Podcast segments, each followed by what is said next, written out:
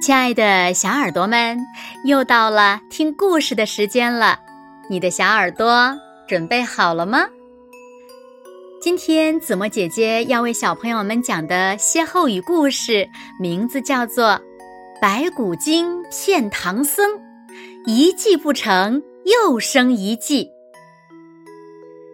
话说唐僧带着孙悟空、猪八戒和沙僧前往西天取经。这一天，师徒四人来到了白虎岭。唐僧肚子呀有点饿了，便让孙悟空去找些吃的。孙悟空站在筋斗云上一望，看见远处的南山上有许多成熟的桃子，便往那里飞去了。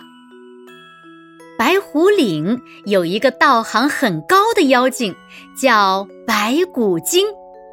他听说呀，吃了唐僧肉以后可以长生不老，就趁着孙悟空离开的时候，变成了一个美丽的姑娘。只见他左手提着青纱罐子，右手提着绿瓷瓶子，向唐僧他们走了过去。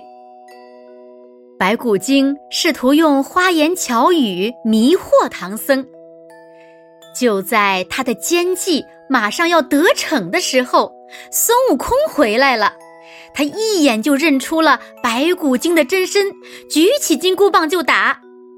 白骨精连忙使用解尸法，留下一具假尸体就逃跑了。这白骨精呀，没有吃到唐僧肉，很不甘心。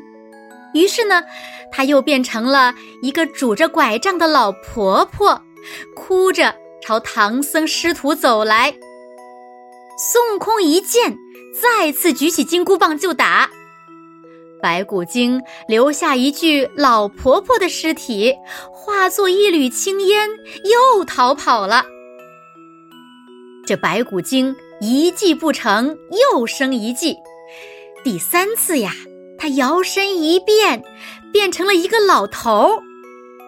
可孙悟空呢，一眼就看出这老头是白骨精变的，但他怕师傅以为自己又要误伤人，会念紧箍咒惩罚自己，所以呢，他没有立刻动手，而是暗中叫来神仙作证，然后才一棒打死了白骨精。好啦，亲爱的小耳朵们，今天的故事呀，子墨就为大家讲到这里了。那今天的歇后语故事“白骨精骗唐僧，一计不成又生一计”，你们知道是什么意思吗？就是比喻呀，诡计多端，坏主意特别多。你们记住了吗？好啦，那今天就到这里吧。我们下期节目再见喽。